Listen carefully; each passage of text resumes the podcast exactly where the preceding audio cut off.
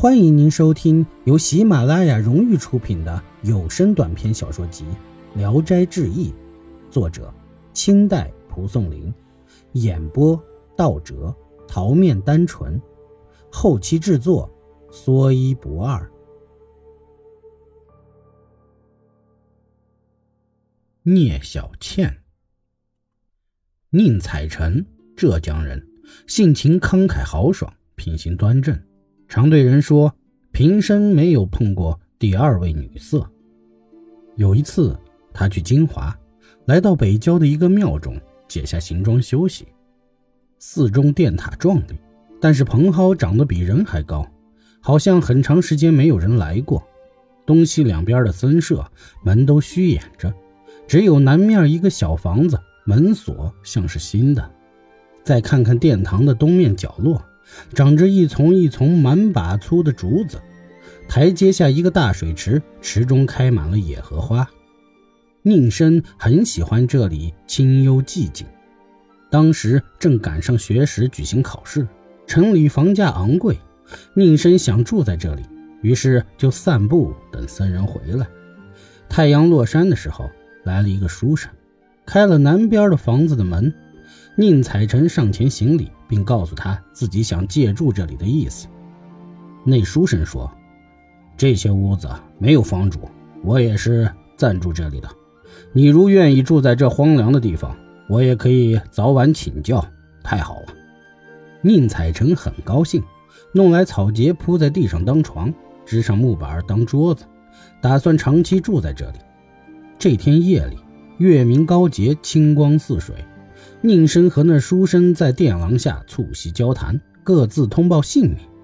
书生说：“我姓燕，字赤霞。”宁生以为他也是赶考的书生，但听他的声音不像浙江人，就问他是哪里人。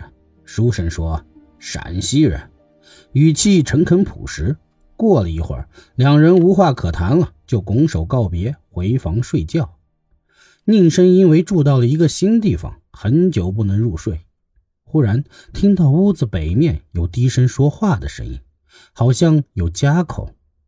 宁生起来，伏在北墙的石头窗下，偷偷查看，见短墙外面有个小院落，有位四十多岁的妇人，还有一个老妈妈，穿着暗红色的衣服，头上插着银质的梳形首饰，驼背弯腰，老态龙钟。两人正在月光下对话。只听见那妇人说：“小倩怎么这么久不来了？”老妈妈说：“差不多快来了。”妇人说：“是不是对姥姥有怨言？”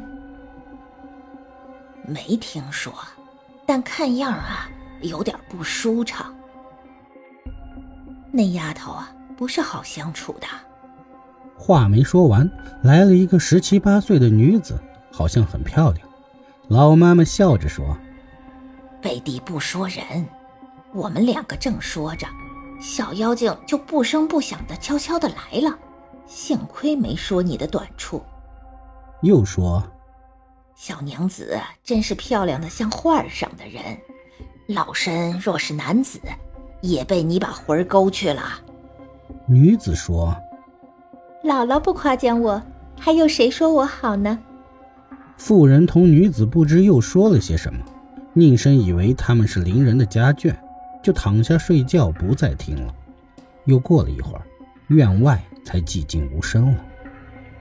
宁生刚要睡着，觉得有人进了屋子，急忙起身查看，原来是北院的那个女子。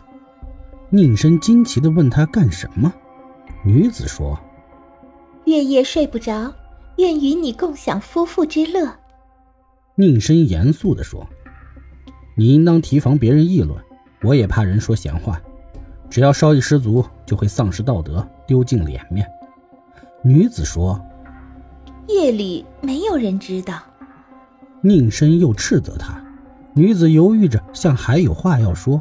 宁深大声的呵斥：“快走，不然我就喊南屋的书生。”女子害怕，才走了。